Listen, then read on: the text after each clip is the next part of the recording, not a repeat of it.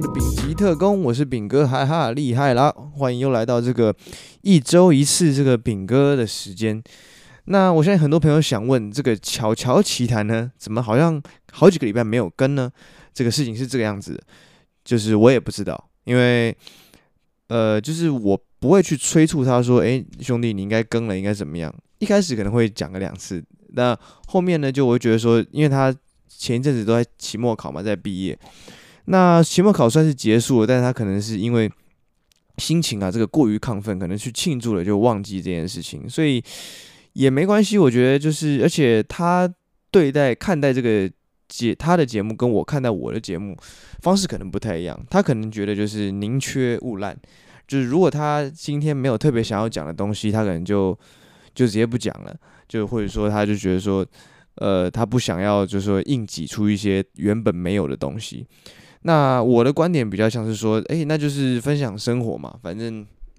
生活还是有很多东西可以讲的，所以就当做分享一下自己的一些心境啊，或者是想法，或者最近在着迷的什么东西，对，就变成我们，我觉得他看待这个比我看待这个更有完美主义，所以才会有呃很多时候是诶，突然就缺席了一次，掉棒了一次这样。那当然，我觉得也不能掉太多，是吧？所以最后我也会，呃，这集结束，我也会跟他讲一下说，哎、哥，这个要更的时候记得更一下，好不好？那个没问题，因为我相信，其实就在我们后台数据来看呢，乔哥的节目啊，确实是比较，呃，有这个收听率是比较高的，而且我觉得呢，我自己都很期待他每一集的出现，所以我也会回去跟大家。为大家这个转达这件事情，虽然没有人太多观众来跟我讲这件事情，但是我觉得就是我可以去稍微反映一下，毕竟我自己也很期待。OK，那不晓得大伙儿还记不记得我们上集啊，就是上次那个呃，这个叫做趴灯暴风雪那集啊，讲了我们威哥上礼拜一这个。犹如暴风雪般的这个面试的过程呢，我想一些朋友有在收听的，应该也都印象还算深刻。这样子，尤其最深刻的就是威哥本人，呃，他本人呢，从那集开始，就是上一集开始呢，变成了忠实的粉丝，并且几度呢跟我建议一些题材，而且跟我分享了很多生活大小事。那所以我想呢，这个在未来呢，威哥可能就会变成我每一集的。这个开始会出现的一些一个角色，固定角色。毕竟呢，我一个礼拜要跟这个人相处，至少呃最多最多可能要相处个四十个小时。那我的 podcast 里面没有这个角色也说不过去，对吧？这个但是变得不真实了。我如果要真实交代我的这个生活的话，我肯定是需要威哥的这个助阵，以后就会变成我节目里经常会提到的一一一名人物这样子。那话说呢，威哥上礼拜五呢就直接。溜了，为什么他跑去露营了？他那个跟带全家大小跟他太太的哥哥跑到苗栗的山上去露营这样子。但是威哥这个人呢，不知道怎么回事，就是他总是一个一波未平一波又起的，不知道是运势呢还是怎么样。反正呢，威哥总是到哪儿哪儿都会有机会出事，但这不这完全不是他本人问题。有些有些人你说他到哪哪出事，那是他本人造成的，但威哥这不是。威哥觉得这个就有点像是看怎么有点他妈虽小这种感觉。怎么说呢？威哥那个礼拜五的时候，他跑去这个露营，他原本呢是上个月就要露营，结果上个月露营的时候，这个露营的领队啊，也就是威哥他太太的这个哥哥。突然间就确诊了，结果那次就不能去了。好不容易安排了这个月这一次，威哥再度请了假，又去了一波。这个真正去了一波这这个露营，结果呢下大雨，就他在山上，在那种没有网络的地方呢，威哥还不忘跟我回报他的这个状况，就拍了一张照片给我看他。他他们在这个架帐篷的时候下大雨，大雨完之后这个状况看起来是蛮不错，但我相信如果你在那个就是这个画面看起来是蛮绿草如茵的，然后又下雨嘛，所以洗过什么东西看起来都亮亮的。但是你如果是你自己经历过的话，就是经历那个搭帐篷的过程中，大雨滂沱这样子，我相信谁心里都会很干。那所以呢，威哥呢就遇到了他。这个此生中可能露营呢下最大雨的一次，呃，这个露营的过程呢，我有听到一个蛮有趣的事情，就是他的那个小舅子啊，就是他太太的哥哥嘛，是这个露营的这个老手，他就是之前之前确诊嘛，那他确诊之后，大家知道 Long COVID 就是所谓的那个脑雾，那脑雾呢，其实意思下述上就是说，你就是会在差不多你确诊完之后的可能六个月甚至更长的时间，你会有一些工作上面的不专心，就是脑子会突然间。好像想事情有有变慢或者宕机这样子的这种状况，这就是大概所谓脑雾症状。那具体呢，我们也没有 medical degree，所以也没有好讲说具体怎么。我反正以我的这个尝试知道，差不多就是这样子。那他就跟我说，他就怀疑说这个脑雾这件事情啊，可能是真的。为什么呢？因为小舅子呢，跟他就是在搭搭帐篷的时候，小舅子拿了一个绳子要出来绑一个。这个银柱吧，应该叫银柱，就帐篷的那个那个柱子这样。然后从里面拿了一个剪刀跟一个绳子出来，站那儿站了愣了五秒钟，然后说：“我现在要干嘛？” 然后威哥已经凑上前去要帮他，然后就看盯着他那边五秒了，在那边看。他说：“呃，你要你要绑这根柱子啊？”啊，对对对对对对，然后开始开始绑。啊，他说就是说怀疑说自己脑雾，可是我那时候听威哥讲，我就觉得说不会啊，这种事情很常发现。我们很多时候就是拿一个东西到个地方，然后说，哎，我现在要干嘛？这样。但是后面这件事情呢，就比较吊诡了一点。两件事情相隔没几分钟后，在他忘记他要干嘛了几分钟之后，他们要绑一个一个某个地方要绑一个结。那讲到绑结呢，就是我最不擅长的部分。如果童军课是我的童军是非常糟糕的，我根本不会。各种绳结，我只会绑我鞋带那种结，不然就死结，你知道，就是根本也没有什么技术。但是他们好像就是说，呃，在露营的时候有一个很特别的结，是不是一般的结？所以就是说，可能会操作这个东西的人本身就是要是露营的老手，也就是他这个小舅子。结果小舅子要绑了一个绑这个，可能其他人呢都不会，或者说其他人会，但是没有他擅长的这个独特的露营结的时候，突然间又愣了五秒。我说：“哎，又五秒，怎么回事？”这个小舅子跟他说：“我，哎，我忘记了，不是啦。”他是说他没有忘记他要干嘛，他是说他忘记要怎么绑这个结了。哎，这就有趣了，因为这位这位他的小舅子据说啊是露营老手嘛，开露营店什么的，他照理说是很经常性的在做这件事情，那怎么会突然忘记啊？所以说。这个就让我觉得有点可怕，就是假哪天，因为现在的确诊数以及现在那个呃管理的程度，我们就知道说，sooner or later，我们可能都要两条杠，对，就早晚都要两条杠的。所以，但是两条杠完之后呢，会不会有一个这样长期的影响？这就很严重了。如果说像是呃这种小地方呢，可能你稍微想一下，像比方说他忘记这个绳子怎么绑了，那想一下，OK，那想到了就可以绑。那万一是一些很至关重要的，比方说。像像今天有一位这个这个我们的客户咚咚咚往我们的那个这个 lock 敲门，然后我跟威哥就开门，然后他就说他突然间把自己的密码完全忘记了。像这种状况，我虽然不知道，OK，我不知道这个进来这位敲门的客户他有没有得过 COVID，而那是不是脑雾？但如果你因为脑雾而有产生过自己的让把自己的密码给忘记，把自己每天都在登的密码给忘记的状况，那其实真的是蛮严重的，这重重则你可能根本没有办法工作下去，就会影响到生计什么的，所以嗯，感觉还蛮可怕的这样。不过这不是最可怕的，更可怕的在后面。也就是威哥一次请假就请了四天，从礼拜五请到下礼拜一，也就要请到这礼拜一的意思。那是这礼拜一之后呢，他你回来是礼拜二呢？那你想啊，我也是一个新人吧，是不是？虽然我也不新了，我也进来了两三个月了，但是呢，等于是那边有非常非常多的 task，尤其礼拜五跟礼拜一又突然是爆炸性成长的各种 task 出现，那我一个人呢根本没有办法把。好好的做完这样子，所以我有在礼拜一晚上先先预告威哥说，哎、明天会很硬哦。那威哥说怎么个硬法？我又大概跟他讲了一下，说这个每一件 text 都变得超多这样子。那他就说好，那就他已经准备要迎战了。但是隔天一来呢，威哥也就吓傻，就是因为隔天礼拜二本身又多了一堆新的 task，所以变成我们两个要收拾前面的东西，一直收拾。我们大概花了。从礼拜二到礼拜三，一直收拾到今天，才把前面跟现在的东西给收拾到一个差不多的程度。结果又突听到明天要进货，然后我明天又要再忙一波，所以我真的是觉得哇，我们 处理这些东西，出收拾残局，你就是人生感觉是一场无止境的忙碌，感觉就是工作上不断的在收拾前面的东西，然后终于你要放松了一下之后，又有新的新的活在等着你干，而且好像是没有预留什么喘息的空间那样子。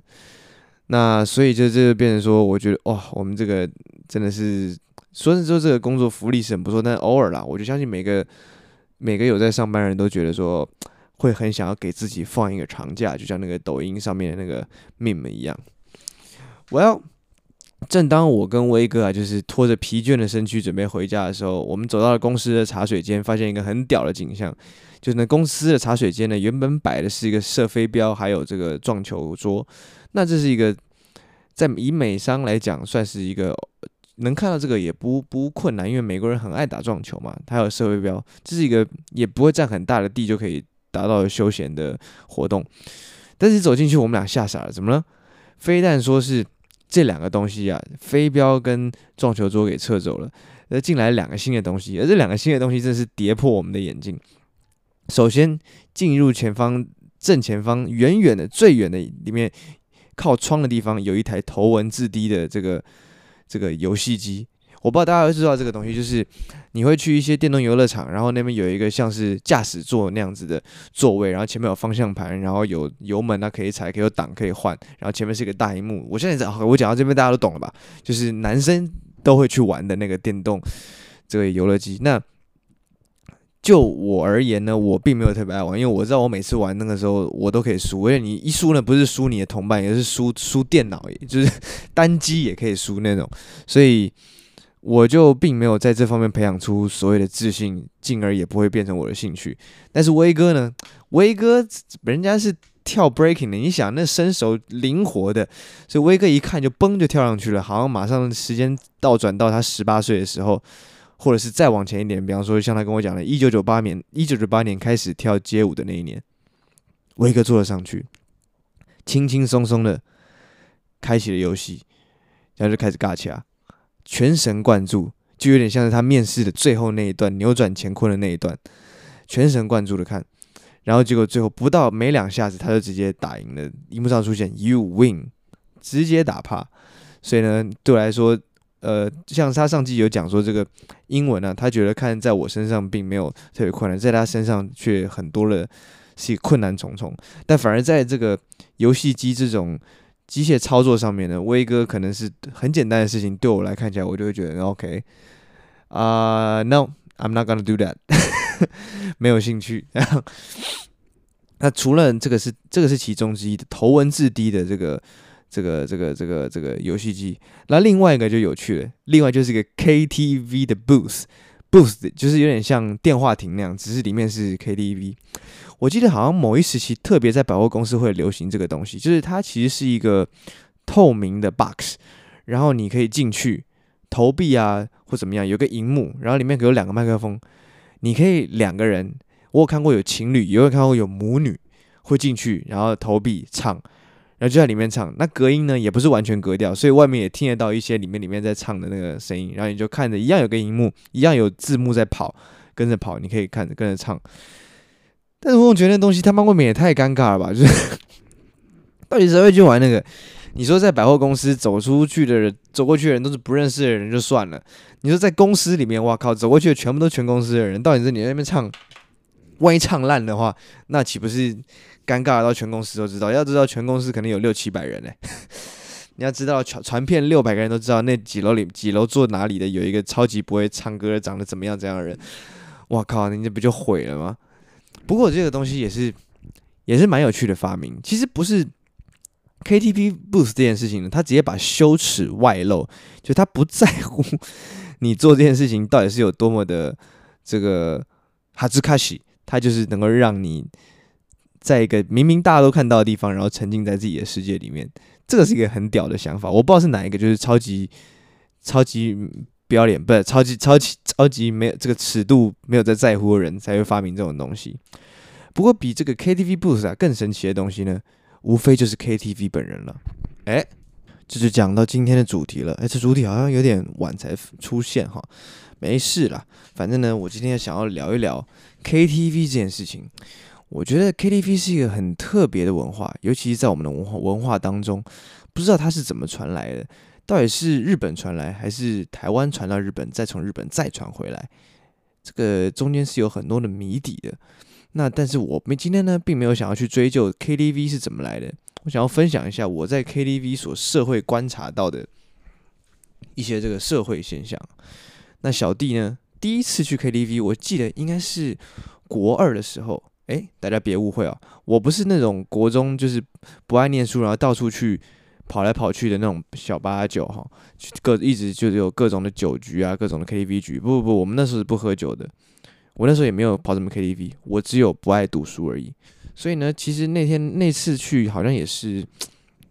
好像是有有学长姐纠团那样子，那我们就好啊，嗯，不错不错，就一起跟这样去。那那次是第一次去 KTV。那就我印象中，KTV 那次唱的也就诶，感觉好像也不错，因为当时去的人都没那么会唱，然后就觉得自己好像蛮会唱的这样子，就哦就是也不排斥，但也不会想着很兴奋去下一次去这个 KTV。但是后来到高中之后呢，就偶尔去偶尔去。当然高中的时候呢，大家都是非常疯狂的，所以一进 KTV，各种就是开始撕了撕裂了喉咙，开始骂乱唱这样子。然后后来唱到后面，感觉到大家还有有人开始哭啊，然后有人开始彼此在泼那个拿啤酒那泼来泼去这样子。那这个是比较年轻时期的青少年时期的这种玩法这样子。但是我们好像玩到从来没有玩过跟别的包厢起过争执，这是一个蛮有趣的事情。就是我们基本上都是不会妨碍其他人，那顶多走错包厢说一声对不起，也没有被人家怎么样，所以还算蛮幸运的吧。呃。但是呢，到现在就是从高中毕业之后，大学这几年唱也没有说，我也不是就是三天两头跑的。但是的确，局呢可能比以前多，而且局的不一样的局，不一样的生态也也也比较多元，不像以前就是跟高中可能一群朋友，同样一群朋友一直混那样。所以呢，我就基本上归纳了这些在 KTV 里啊会出现的一哪一些局。那有几种局呢？第一种要先跟大家介绍就是。不熟社交局，这个这种局呢，可能是呃很多人在认识新朋友的一个一个捷径。怎么说呢？可能你平常你也不善于这个单纯的社交，你也不喜欢去夜店，呃，然后但是你可能很爱唱或者很爱去 KTV 里面抒发自己。那这个时候如果来点不一样的人的话，那可能就会成为你工作之外的时间可以接触到的朋友，然后就诶就比较有趣，大家就可以。交换啊，彼此分享彼此的生活，这样子，当然是之后回去分分享生活啦。当下可能还大还是被唱歌的吵到没办法这样。那这种不熟社交局呢，通常就是有男有女，而且一大票人。可能你走进去，里面有里面有十个人，你可能只认识三个人，但是呢，你很快就可以跟另外五个人也变成朋友，甚至你可能会跟新认识的朋友一起嘴旧认识的。追追你原本认识的朋友，这种事情很常发生吧？就是如果你带了你的 A 朋友跟 B 朋友一起参加某一个聚会，而呃 A 跟 B 互相不认识，他们只认识你的话，那你绝对是当天攻击的主要对象，对吧？但是因为 KTV 嘛，所以大家也不会主要放在重点放在攻击谁，大家比较会用在别人唱歌的时候拿来交新朋友，比方说，哎，有什么？什么妹子啊，或是诶，有什么很酷的这个男生朋友这样子，就是打哈拉这样，看看有什么彼此共同的兴趣啊。像反正 KTV 嘛，对不对？大家也不像夜店这么吵，吵到你只能用一些肢体语言去表达怎么样？你可以聊一些东西，但是呢，这个因为本身这个声音很大，你又可以提高一些音量，增加一点嗨度，彼此就比较不会那么怯生吧。所以就是它是一个也不错的一种交际形态。那这种局呢，因为有男有女，就会产生一个状况。什么状况呢？你就很有机会去听到很多难听的华语金曲。因为很多我们不喜欢的歌，女生非常喜欢。但是我们即使基本上会在 KTV 里面，愿意听他们点跟唱这些歌，完全出自于一个包容。就是就是感谢你今天这个出现，所以呢，你今天的所有事情，我们大家都会想尽办法包容，包括你所点的歌是多么的陈腔滥调，这个大概是我觉得这个局最容易遇到的风险。你会听到很多这个卡农和弦进行的那种，嗯，然后点塞的很满的那种华语流行歌，然后千篇一律，每首都长得一样。但是很有趣的是，女生她们都可以分得出来这些歌长得不一样。像我怎么听，我就会把这首歌接到另外一首歌上下句，我可能根本搞不清楚，但是女生们可以很清楚，还可以很精确的唱出来。然后她可以点十首长得一模一样的歌，然后。还好像觉得很丰富，唱了不一样的歌那种感觉。不过还好，因为有男有女，所以也不会一直让他们点，可能中间会塞一些一些男生的歌啊什么这样，互相交替这样子。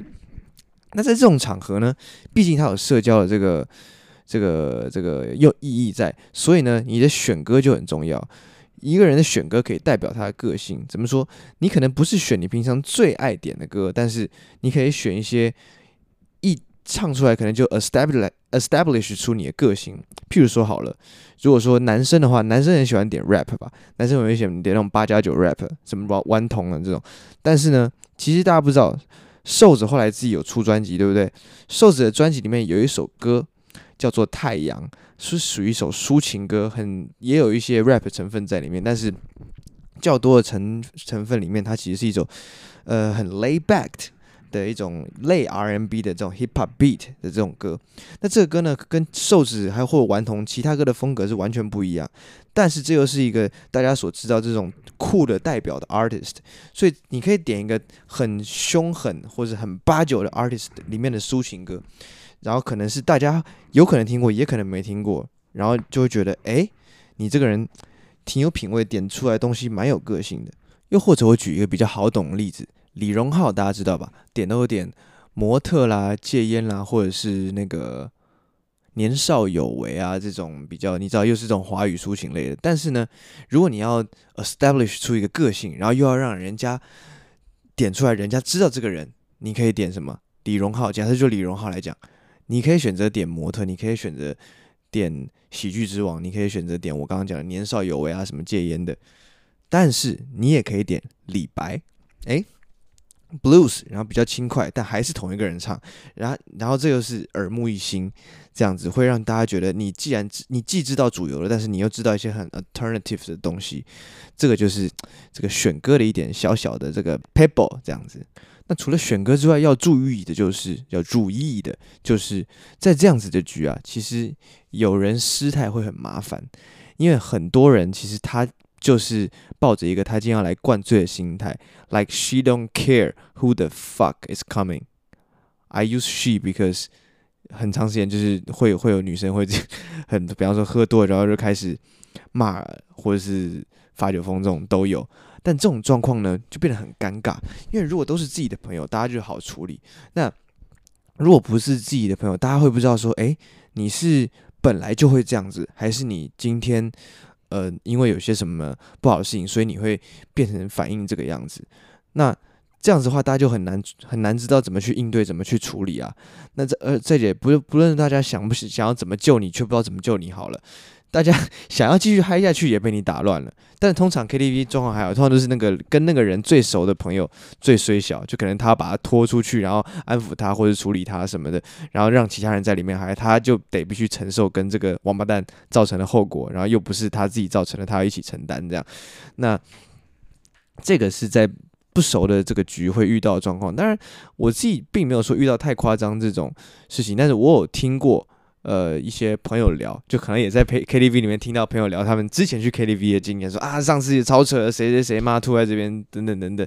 搞得我们大家后面都很解这样子，所以这个是也是一个状况。所以像这种不熟社交局啊，它的嗨不嗨的这种风险就非常高。它可以很嗨，因为认识新朋友嘛，这新奇没见过，然后。就是会有很多想要表现自己的成分，那也有可能就是今天来这撮人，你他妈根本一个都不想认识，那这个状况呢，就会变成是就超级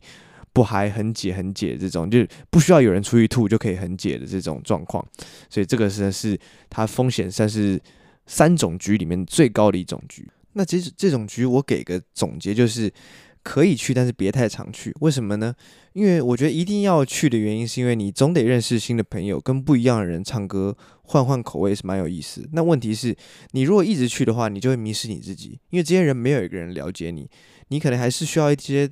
呃认识你的人，不用太熟，但是至少以前呢有些交情，有些交集，能聊得出什么人去，才有点意思。OK，所以这个是最最最偏向 social 局的，就是这个不熟男女局。那接下来我要讲第二个局呢，第二个局是什么？就是兄弟取暖局。这种局呢，我又称它为失恋局。为什么称它为失恋局呢？因为这种状况啊，通常都会是某个人失恋了，或者是某个人心情很 down，不一定是失恋，可能就心情很 down。那他想要出来解闷一下，但他又不想要一次性这么多人。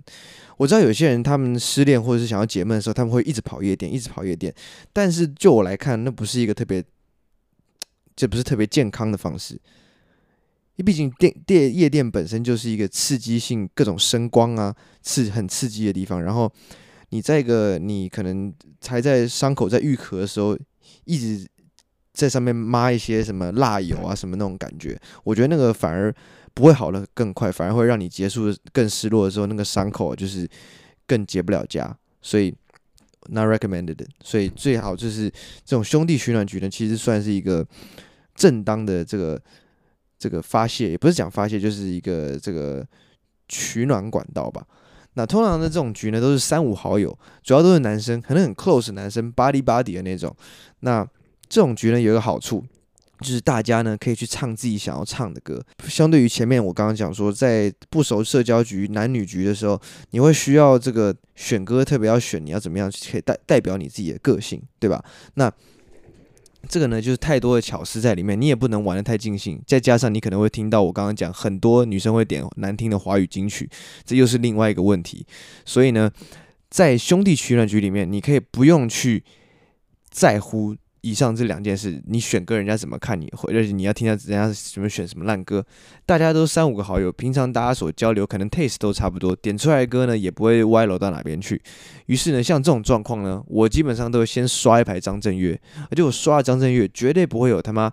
爱我别走啦，什么爱的初体验这种，就是还有自由这种唱到这不能再唱的那种芭乐歌，我一定会点一些非常呃非常另类的，比方说。没人爱俱乐部啊，路口啊，双手插口袋啊，摩罗勇爱郎啊，这种等等，我都往他妈刷一排下去。那再来刷完张震岳呢，我可能就会刷五百，五百可能也是刷一些歌，但五百的歌不能一次刷三首，因为这个 motherfucker 他的 pitch 是超级高，比张震岳可能再高出个两三截，所以基本上你点五百，你点一首五百，你就要花好几首其他人的时间去，呃，让你的喉咙休息，然后再来再点五百这样。那偶尔也会点个几首新宝岛康乐队或者陈升这样，你知道我们走 old school 的，好不好？我们点都是点这种既土炮又 old school，但是又有那么一点这个文痞气息的一些歌曲这样。那这种局呢，除了失恋状况下，还有一个状况就是大家都老了，大家都是以前有一起出来玩、去出来唱歌，经过很多社交男女局这种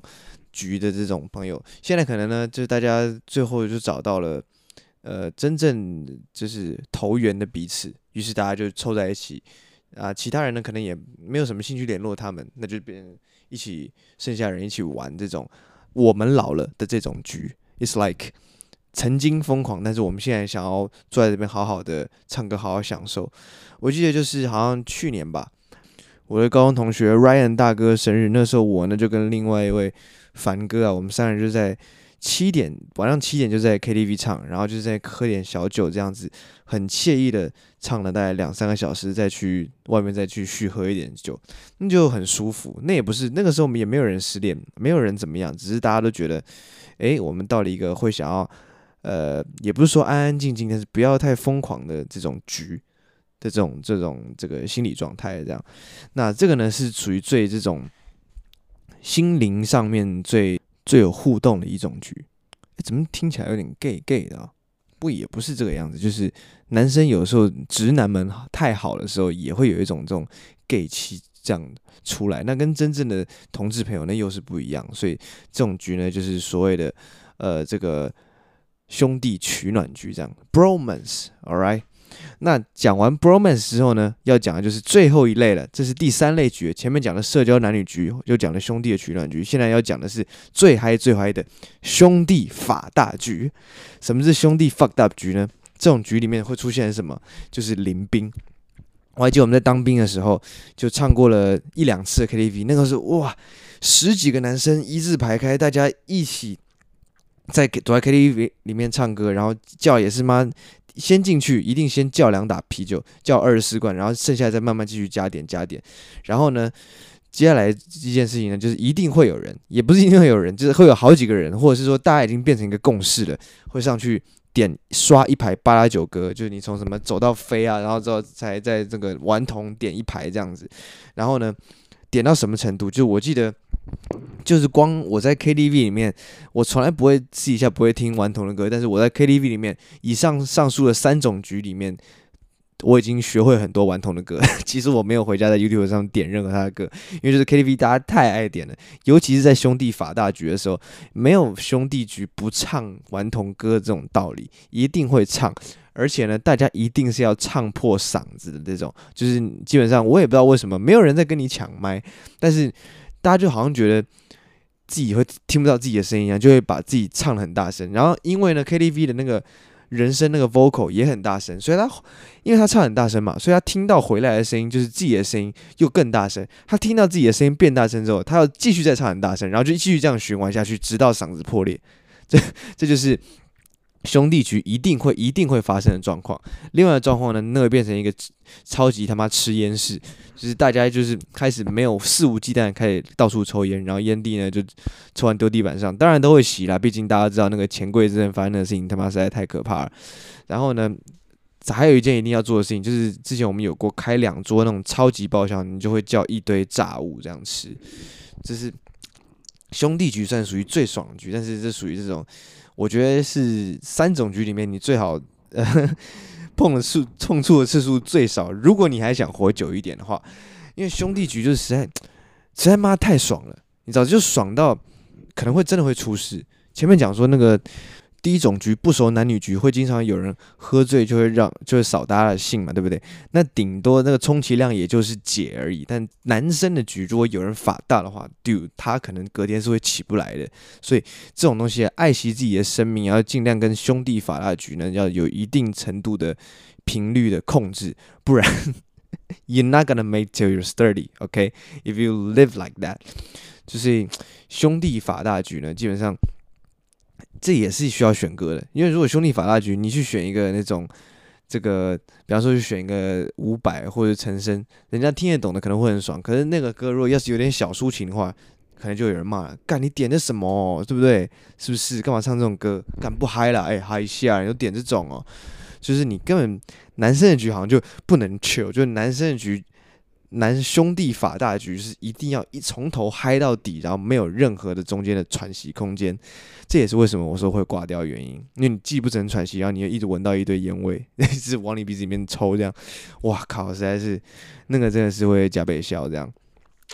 那其实我觉得啦，不管是哪一种的，我觉得都要去尝试，而都不用多。毕竟 KTV 这种地方呢，你本来就不应该是天天或是周周都要泡在那边的。呃，因为我我自我自己觉得，还如果你工作通通都关在室内的话，你周末真能往外跑，尽量往外跑，不要又再把自己包在一个小包厢里面。但是如果真的要去的话呢，这三种局我觉得呃都要有，呃这样你才会有体验到不一样的生活的特色跟形态。你要认识不一样的人，然后你有时候会需要打回来一点，跟自己的兄弟取取暖。然后有时候你是想啊 fuck it，然后就找一群兄弟出来。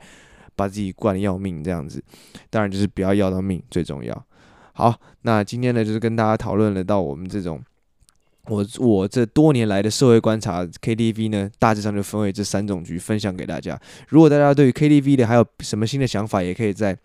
呃之后在我们的粉专一一六零 Podcast 底下留言给我们回复，然后我们肯定很乐意的去看看你有什么不一样的想法，互相再分。下一集我就会拿出来在